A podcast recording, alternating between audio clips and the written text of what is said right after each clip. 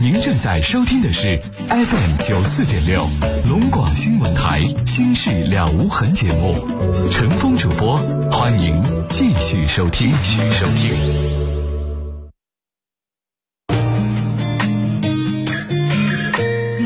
新事了无痕节目正在直播，欢迎您收听和参与，我是主持人陈峰。每天晚上七点到八点半，欢迎您锁定 FM 九十四点六龙广新闻台来准时收听。喜欢用手机上网的听众，您可以通过龙广客户端或者是蜻蜓收音机，同样可以用手机上网的方式听我们节目的直播。方法就是下载安装龙广客户端，选择主页当中的陈峰听友俱乐部，进入啊，点击直播听我们节目的录音，呃，听我们节目的直播。那点击直播区的这个评论功能，您可以在里边留言啊。我们今天这个呃直播区的这个留言互动的听众特别多啊，里边特别热闹，大家在里边发了很多自己养的宠物的照片啊，聊得特别好，大家也可以在里边参与一下。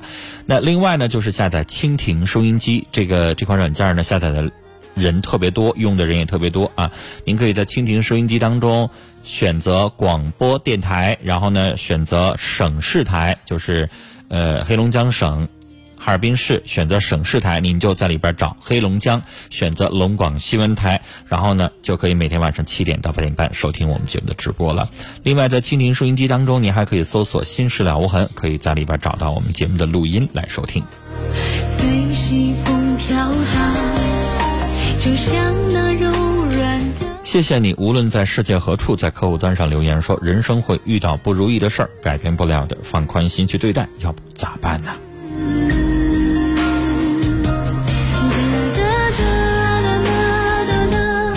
麦子说，对于婆婆，礼数上做到位，但是如果婆婆个性不温柔、不友善，那她生活又可以自理，有子女在身边，咱可以选择敬而远之。经常去看看，买点东西，偶尔打打电话，相敬如宾，其实也就行了。直播间的电话零四五幺八二八九八八五五八二八九八八六六八二八九八八七七。勇者无敌微信上说：“女士啊，我感觉你是贤惠的，老人糊涂，别和他计较较真儿。老公对你好，那就真好，咱又不跟婆婆过日子。”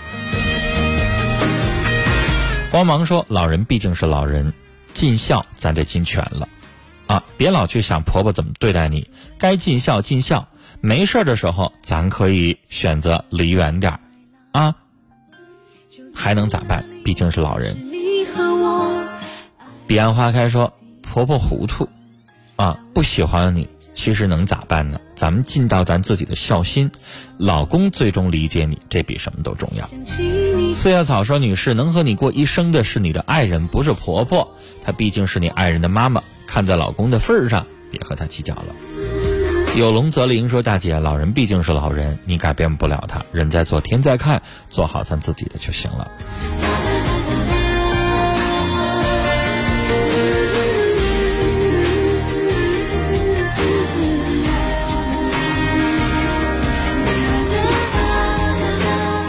情绪飘雪说：“我是二型糖尿病，快两年了，医生不让停药，可是我停了，因为吃药的副作用大，难受的吃不下去饭，心情不好也是因为这个，吃药不吃药都难受，没一天是好的。父母面前装的很好，有时候喝水、吃饭感觉食道都是疼的，所以控制自己喝水。可是晚上差点一口气儿没上来，因为渴得太严重，说不出话，自己又失眠了，也睡不着啊。父母给了我生命，但是这个。”没有经历生病的过程，我应该感谢。我也是糖尿病，你现在口渴的症状，就是因为你现在血糖没有降下去。血糖不降下去，你擅自停药那不行。如果你现在吃一些口服的药物啊，你觉得刺胃特别严重，我建议你换成。这个肠道吸收的肠溶片，有一些二甲双胍不在胃当中消化，在肠道当中，这样的话它有一层包膜在肠道当中释放，这是特别给一些啊胃部不好的人准备的。所以你这个时候你的情况，你应该去找医生，让医生给你换一种药啊。我们现在有那种，我我的同事啊，就是他胃不好，吃就刺胃，他最后选择的是这个二甲双胍的肠溶片。啊，另外一种就是，如果你又不想刺胃，然后你还想要效果好，那我就建议你去这个打针啊，打这个胰岛素。这样也挺好的。你现在这么渴，说明你血糖比较高，这个症状没有降下去，你就停药了，那绝对不行啊。好，接下来我们要接通的是一位五十三岁的阿姨的电话。你好，哎，你好，你好，您说，哎，陈老师你好，别客气，叫陈峰就行。您说哎，哎，我是齐哈尔的，嗯那个我是婆婆，嗯。那个现在吧家庭出现点矛盾，嗯。那个我儿子和媳妇呢他们是新婚几个月，嗯。嗯，那个儿媳妇呢现在怀孕，怀孕了，怀孕，嗯。怀嗯就是婚前和婚后吧，就是变化特别大，嗯。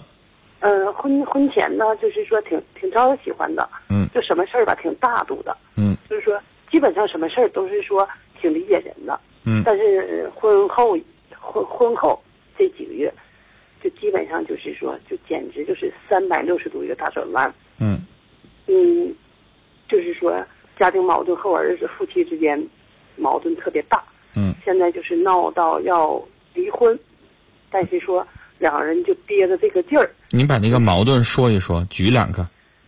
哎呀，嗯，最大的矛盾是什么？嗯，最他俩就是说最，嗯，就据我看啊，就是说，大毛病还没有，就是嗯性格差异太大。都怎么就是？嗯，都怎么的啊？嗯。就是说我举就举例说明吧啊，嗯。就是嗯，就是女孩子的优点，就是说咱婚前嗯。就大度到什么程度啊？她挺喜欢我儿子的，嗯。就是说娘家赔送十万块钱，嗯。嗯嗯，完了两口子决定我儿子要买车，嗯。完了他拿十万块钱交的首付，嗯。完了，嗯，买的是雪佛兰迈锐宝，完了就是贷款了七万四，贷款七万四，完了但是车名他写的是我儿子名，嗯。嗯，完了车是我儿子，贷款也得是我儿子还，嗯。这这这是这么定的。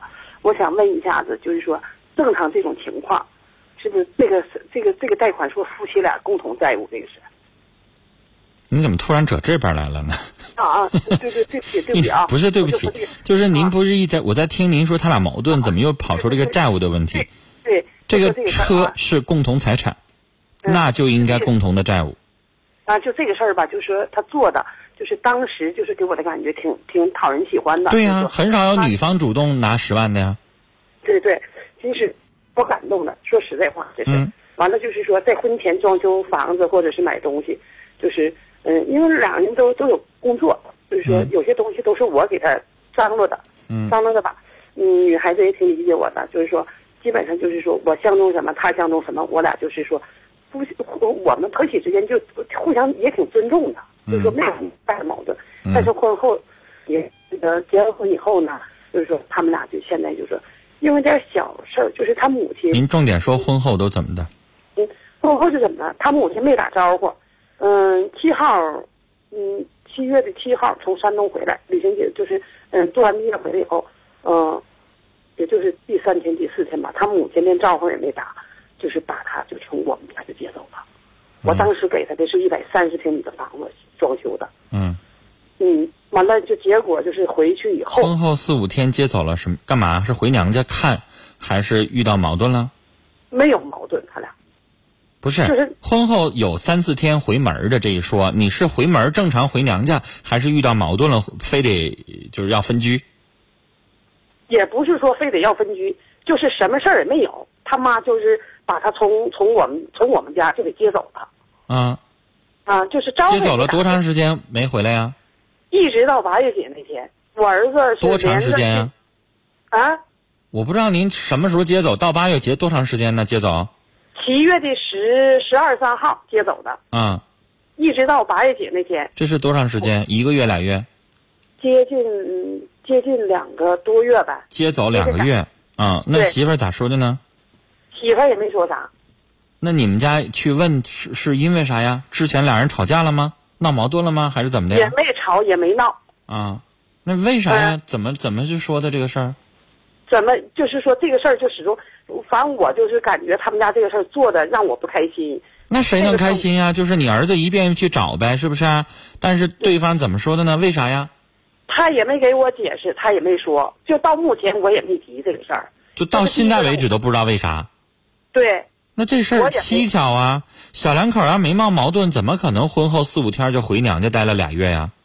他从山东回来的时候吧，受点风风疹，啊，受点风疹吧，在娘家待了七天，好了以后我就把他接回来的。我和我儿子，我们。娘家妈有风疹是吗？她她受风了。娘家本人就是这个女孩本人有风疹。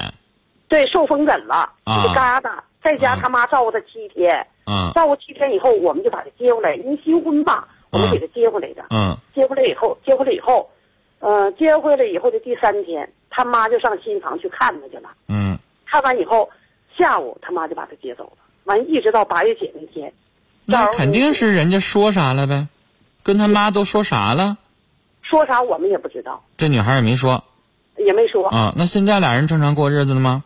过啥呀？过的结婚，嗯，我八月姐结婚了吧？完了，一直到，嗯，就是上个礼拜六，女孩子又又走了，在这中间又走了三次，中间又走了三次，每次都多长时间啊？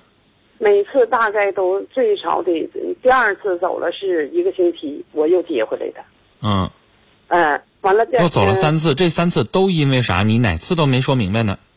嗯，第一次走就是这么回事儿，啊，不知道啥第。二次，嗯第二次走，嗯，他说礼拜六、礼拜天回家想看看他妈去。嗯完，我儿子说那你回去就回去吧。嗯回去以后，完了这不是他们买完车以后，四 S 店不得做首保吗？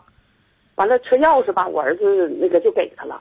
嗯给完他以后，嗯、给他一把，留了一把在婚房，就在在二楼。嗯完，嗯，就是，嗯，这个中间，嗯就是说，我就说这个简单过程，嗯，就是在在二楼，嗯，结果呢，娘俩就是说儿媳妇呢上二楼就把车钥匙就上新房就把钥匙就拿走了。我儿子一着急呢，因为他找的朋友，因为我儿子没有驾驶证，正在考票当中，找朋友开车要上四 S 店去办那个那个首保去，完管媳妇要，媳妇儿就没给他，俩人就吵吵起来了。吵起来以后，完了儿媳妇就说我儿子在外头，嗯，就是说白了就是在外头有人搞破鞋，完我儿子急眼了，上我们家就跟他吵吵起来了。那你儿子有没有啊？在外边？没有，我不是说向着我儿子，如果没，有的话，人家为什么说他外边有人呢？嗯，嗯，这个我得，打个问号。嗯，我跟你说，谁新婚的新娘不会冤枉自己新婚的老公在外边有人的？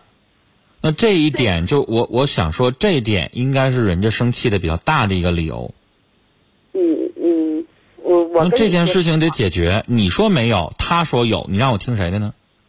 我问我儿子了，我不想听你儿子说。其实这件事儿我应该把你儿媳妇电话接过来，我让他解释解释。因为现在我在听您的一家之言。现在您觉得您儿媳妇这婚后突然一趟一趟一趟一趟走，这里边都应该是有原因的。对，都得有因果，但是现在你也不知道因果是啥。你现在你刚才说的这件事儿是个大事儿，就他认为你儿子在外边有第三者，但是你说你儿子，你听到的是你儿子跟你说没有，但是人家掌握了什么东西，他才可以一次一遇一次的回家。就这个女孩这边肯定有什么，她发现什么了，是谁跟她说啥了，还是什么了？这个问题得解决了。如果不解决的话，人家不可能跟你好好过日子。我上他妈那儿去了。嗯，我上他妈那儿去，因为啥？他妈那个人吧，性格挺开朗的，就是有啥说啥。嗯我和他妈，他妈就是始终在不停的跟我说。嗯，完了，我就跟他妈简单的那个，我就你简单组织一下他妈妈中心思想是啥意思？为啥这样？嗯，他妈说的，你看我也不是故意。喂，嗯，他妈就说，你看，嗯，俩人那个俩人吵架没有好口，打仗没好手。他说，你看我姑娘也不是说故意说她在外头有人，怎么怎么地的。他说，你看、嗯你也别生气，说我，你看你也别生气，我姑娘不是故意的，咋地的。我说这个事儿吧，我说我也不往心里去。这不是什么故。意不故意的，到底有没有啊？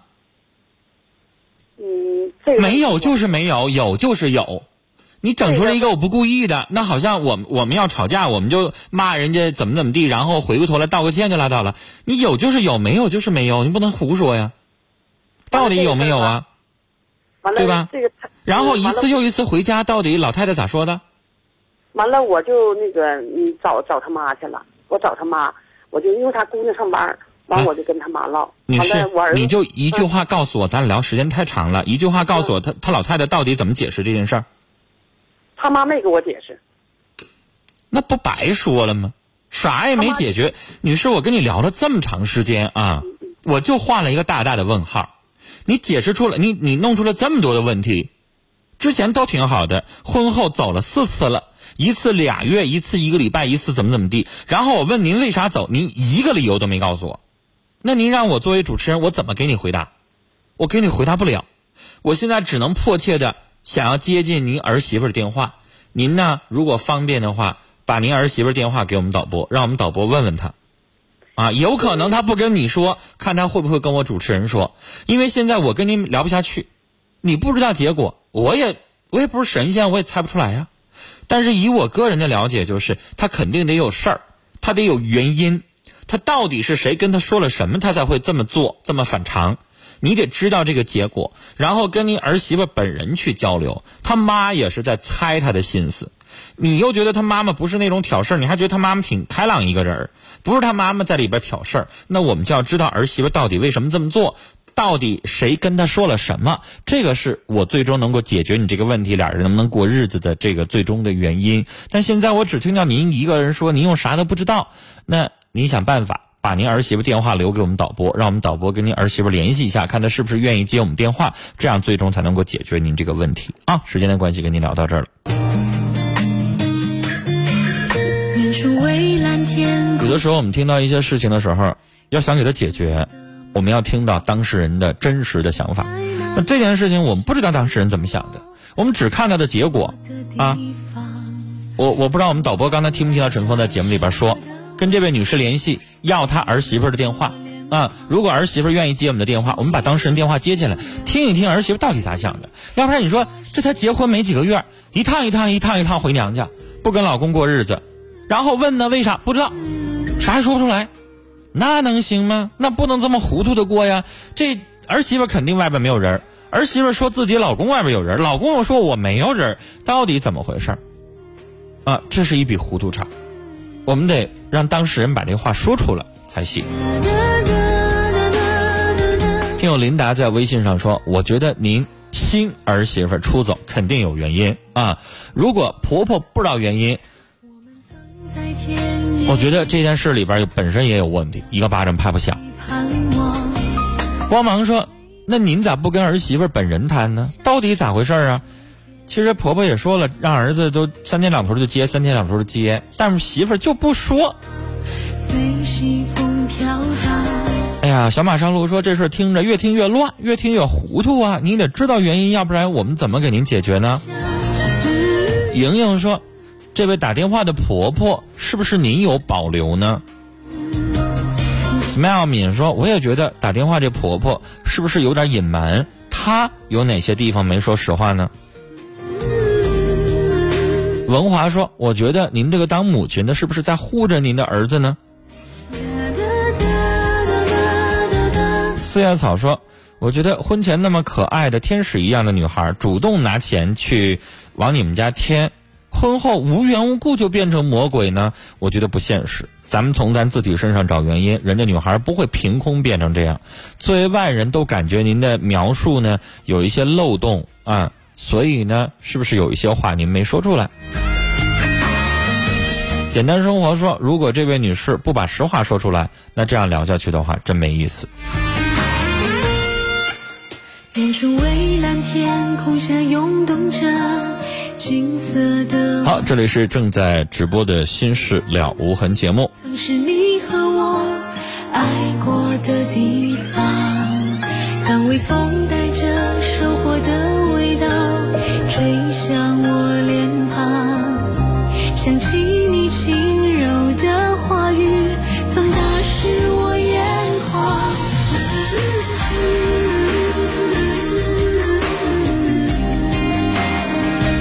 彼岸花开留言说：“新婚两个人如果之间没事儿，那人家绝对不可能无缘无故老往娘家跑。人家说你家儿子有外遇，你说没有，那人家是不是有什么证据呢？要不然干嘛这么说自己的新婚的老公呢？”小时候的记忆说：“这位当母亲的，你应该好好跟你儿子也好好聊一聊啊，儿子，我觉得应该做了一些什么事儿。”要不然，人家女孩怎么能无缘无故的就老往娘家跑呢？其实我刚才也了解了，因为有的时候有一些娘家妈呀会撺掇一些事儿，但是哎，刚才他也描述这娘家妈是个敞亮人儿又不像是很事儿的人，那就只能还是找到问题的根源，就两口子之间肯定遇到问题。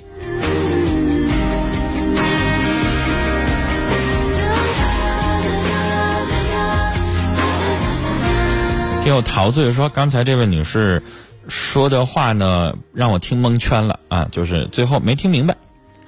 就您的意思就是说，没听明白这事儿到底是怎么个结果，是不是？因为他说没说出来结果，因为什么是这个状况，他也不知道，所以呢，让我们没有办法解决了。远处蔚蓝天空下涌动着金色的麦浪。就在那里，曾是你和我。听友榴莲说：“我觉得说老公外边有人了，这话不能随便说，那样的话肯定会影响夫妻感情的。还是新婚，所以呢，您别一口说儿子没有就没有，是不是？你也得炸一下儿子，让他说实话。”呃，雨欣说：“阿姨啊，让您儿子和妻子好好谈谈。”啊，让那个儿子也表表决心，这老走不是事儿，啊，心散了家也就散了。小两口的事儿让他们自己解决，也提醒一下这样过日子的严重性。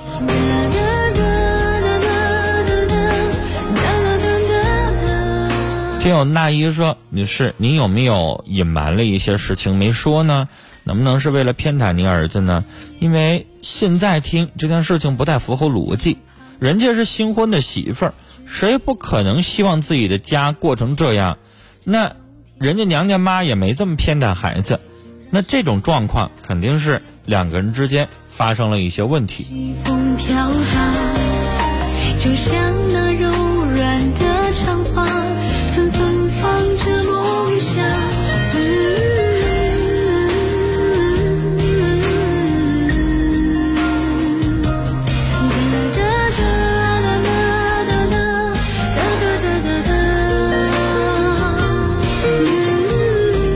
下面还有两分钟左右的时间，我们要接通一位想要征婚的听众。你好，哎，那个主持人你好，你好，想要发布征婚信息是吧？啊，对对对。好，您多大年纪？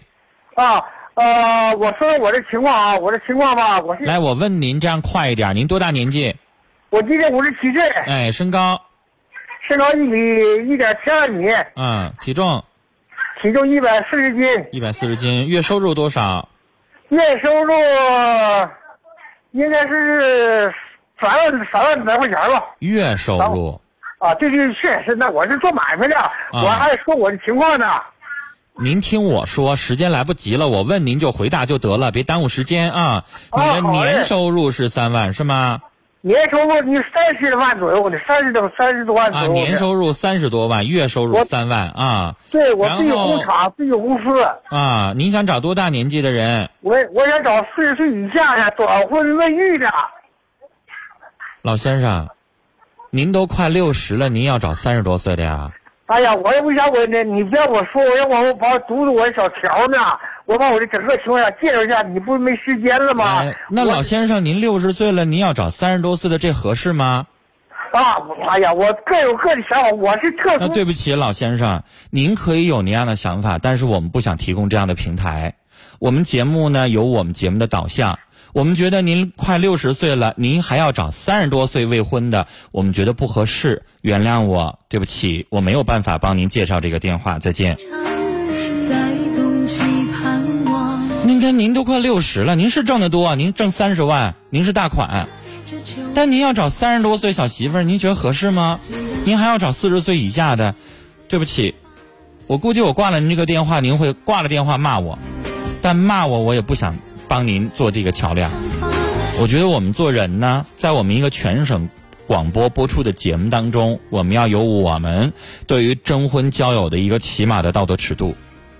您说您六十岁的老人了，您让我们帮您在节目里边找三十多岁的小媳妇儿，合适吗？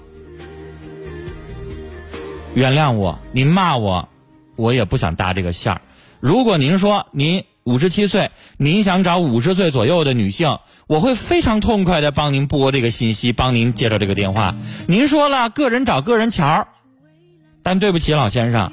我们是公开播出的全省的媒体，您有那个权利，那我们的平台不能给您提供这样的方式，我们觉得这不太。怎么说呢？这个话让我怎么组织这个语言呢？我们觉得这样不太合适啊。那要这样的话，我们节目都六十岁找三十岁的，那你说我们成啥节目了？我觉得这个不合适。您要想找，那您通过您自己的方式找。我们节目当中只为啊合理要求的听众发布合理的征婚信息，希望您谅解。